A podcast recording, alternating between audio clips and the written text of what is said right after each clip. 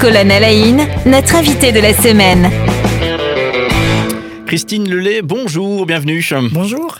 Voilà, quatrième journée qu'on passe ensemble. On parle de votre livre, euh, Ballon prisonnier. Il est paru euh, le 1er février 2022 aux éditions Lamartan.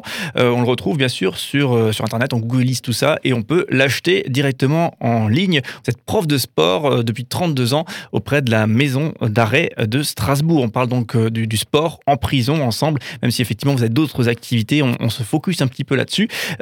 alors justement, vous le disiez hein, il y a quelques jours, hein, que vous avez pris quasiment dix ans finalement à écrire ce, livre. Euh, là, l'accouchement est, fait, euh, le livre est là. Est-ce que ça, ça, génère quelque chose chez vous? C'est particulier comme moment? Ah oui, bien sûr. moi, mon, mon plus grand rêve, hein, c'était d'aller dans une librairie ou, et de voir mon livre en librairie. C'est vrai que ça fait, c'est surprenant, hein, parce que je suis tellement allé aller dans une librairie pour voir acheter d'autres ouvrages, de voir le mien, c'est assez, c'est agréable. Euh, après, c'est un partage. Je pense que j'avais besoin de l'écrire et de le partager.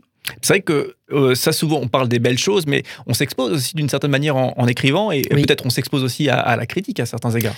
Oui, bah, c'est une mise à nu. Hein. Euh, c'est vrai que, euh, oui, l'expression je suis un livre ouvert, hein, c'est mm. maintenant on me connaît bien, donc c'est. On, connaît mes doutes, on connaît mes. Oui, on s'expose, mais voilà, c'est. J'ai mis beaucoup de temps à l'écrire et à et, voilà, laisser peut-être une trace, c'est peut-être ça aussi.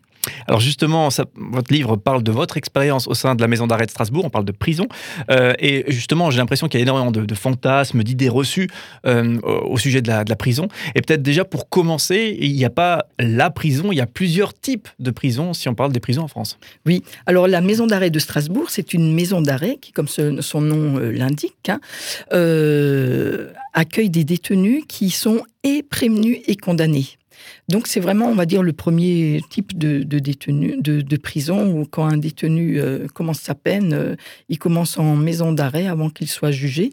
Donc, euh, en fait, quand dans les journaux on, parle d'une prison, très souvent, ce sont les maisons d'arrêt. D'abord parce qu'elles sont les plus nombreuses, et ensuite parce que euh, elles accueillent donc à la fois les prévenus, donc qui sont en attente d'un jugement, et les condamnés qui sont eux de fin de peine. Et ensuite, on a deux autres prisons, euh, un centre de détention et une maison centrale. Ça, ce sont euh, des établissements pour peine. Donc qui n'accueille que des condamnés.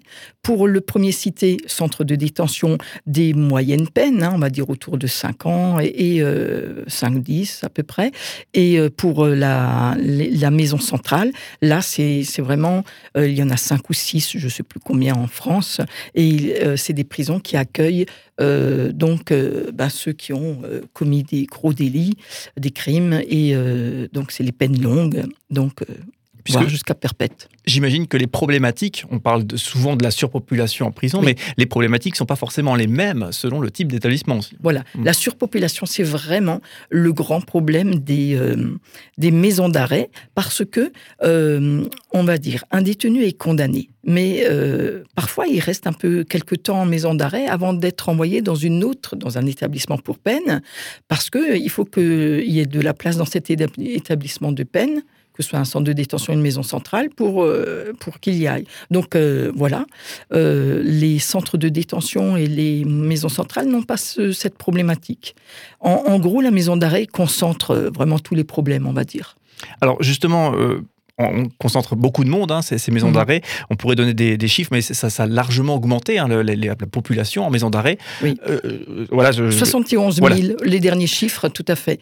Et euh, ça veut dire que durant le premier confinement, euh, en, mars, en mars 2020, c'était, pour des raisons aussi de sanitaires et, de sécurité, on, a, le chiffre a baissé alors que c'était inimaginable. Donc on on sait qu'il peut baisser, mais euh, le chiffre est reparti à la hausse, effectivement, et on atteint maintenant 71 000. Mais on a atteint des chiffres comme 74 000, 75 000, alors qu'on n'a pas du tout toutes ces places. Hein. Alors du coup, c'est assez extraordinaire.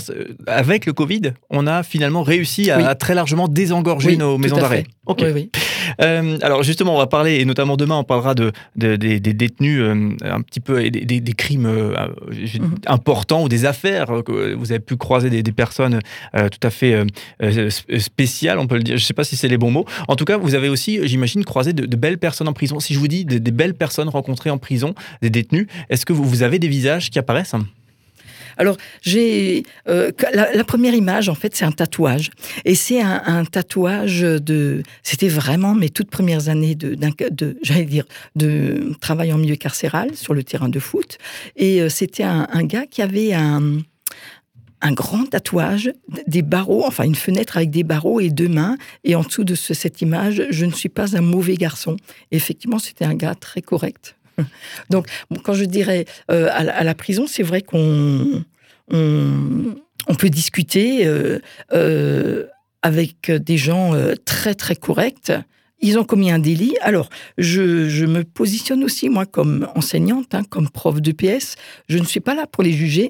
Il y a des juges, il y a plein de, personnes qui ont cette fonction-là et qui ont les moyens de, de qui ont les moyens et dont c'est leur métier hein, de les juger. Moi, je n'ai jamais jugé personne. Je suis là, c'est mon, c'est mon côté professionnel. Je suis là pour leur faire une activité sportive. Point à la ligne.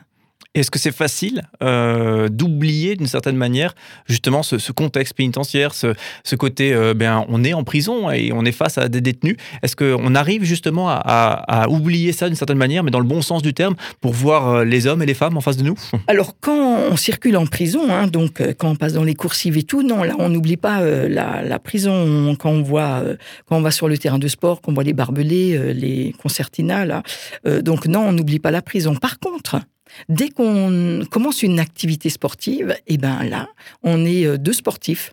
Euh, euh, il n'y a plus de détenus de profs de sport, on est deux sportifs ou en short ou en survette et en train de faire une activité. Donc là, on oublie. Mais après, non, le contexte, la routine carcérale reprend, reprend ses droits.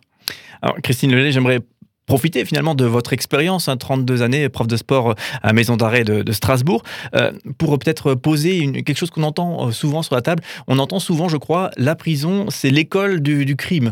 Ou euh, est-ce que pour vous qui, connaissez mieux le sujet, nous, nous c'est des, idées qu'on a mmh. reçues comme ça, prémâchées, etc.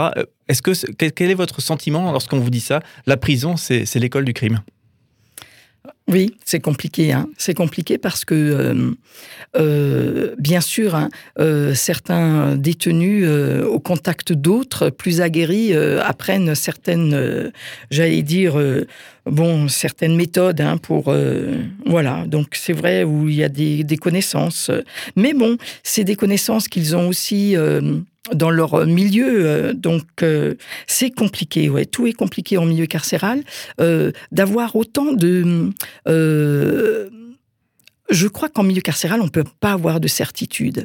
Et c'est un anthropologue, Passeron, qui disait on ne peut pas concevoir, en, gros, qui disait c'est.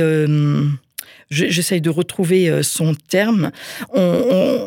Concevrait pas un anthropologue, un anthropologue qui ne connaît pas le code. Et le code en prison, le code des détenus, euh, c'est vrai que c'est leur code, c'est pas mon code, je suis pas détenu. Donc c'est vrai que c'est dit, on peut très très facilement euh, mal interpréter, euh, poursuivre, on va dire, les tellement nombreuses représentations qui sont dans les médias et enfin dans des médias un peu spectaculaires, hein, euh, qui, veulent euh, faire du, du, spectacle, euh, de la désinformation, mais ou de la, en parlant de surviolence, enfin de, des choses comme ça.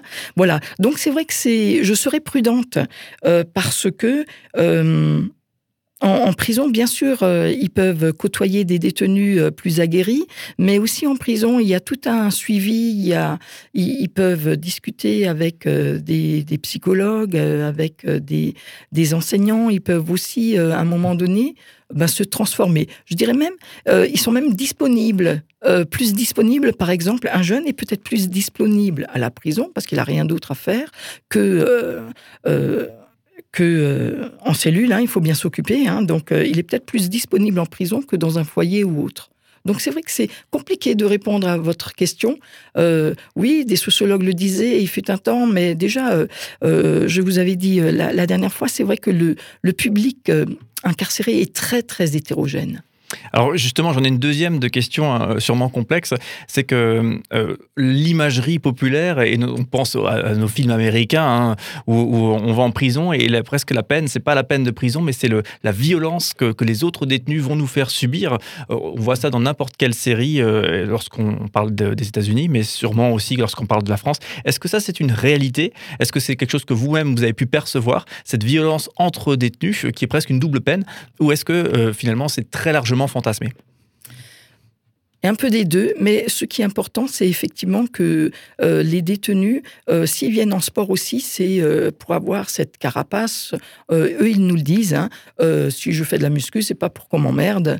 voilà. Donc, c'est vrai que pour mettre peut-être d'autres à, à distance, mais en fait, les, c'est pas parce que on, peut être euh, mince, malingre et, euh, vraiment euh, très, très violent. je veux dire, il n'y a, pas de, typologie, mais oui, c'est vrai que c'est compliqué quand même. Hein. le, milieu carcéral est un milieu un peu pour quelqu'un qui est novice, qui vient d'entrer pour la première fois en milieu carcéral, bah, c'est sûr qu'il peut se faire voler ses affaires en cours de promenade.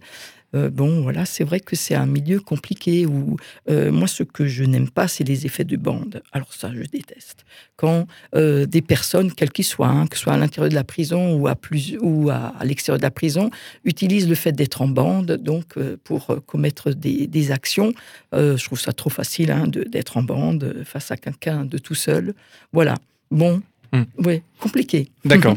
Merci. Oui, tout en nuance en fait, hein, souvent comme, euh, comme beaucoup de choses. Euh, petite dernière question euh, sur la thématique de la prison qu'on évoque ensemble avec vous, Christine Lelay. la médaille pénitentiaire qui vous a été décernée en, en, 2000, hein, sauf erreur. Alors j'ai vu ça sur, sur Internet. Alors c'est quoi Qu'est-ce qu'une médaille pénitentiaire? Alors, euh, donc en, 2000, j'ai eu euh, la médaille pénitentiaire. Alors, ça a été signé par euh, l'ancien Premier ministre, c'était Jospin, et la garde des Sceaux, c'était Elisabeth Guigou. Voilà. Mais en fait, je me suis dit, tiens, ils vont me donner la médaille en vrai, mais en fait, ben, je l'ai jamais eu. Bon, parce que c'était un peu, je ne sais pas pourquoi, mais voilà, c'est un papier. Donc, voilà. La médaille est un diplôme. Voilà, j'ai ce diplôme. Et euh, bon, je dis pas que j'aurais voulu euh, avoir une petite réception, pas du tout, hein, mais, je me suis dit, tiens, il n'y a pas de suite. Mais bon, voilà, je l'ai eu et, voilà, j'ai la signature euh, donc de, Lionel Jospin et d'Elisabeth Guigou, voilà. Merci beaucoup, Christine Lelay, d'être notre invitée en tout cas toute cette semaine. On parle donc de votre livre Ballon prisonnier. vous êtes notamment, entre autres, hein, prof d'EPS.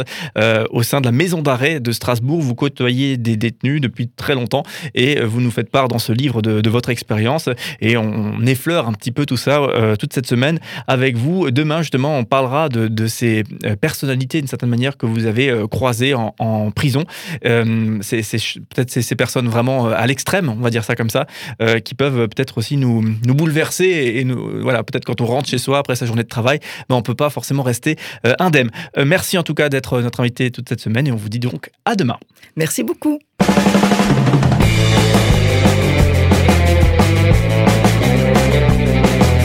Cinq colonnes à la notre invité de la semaine.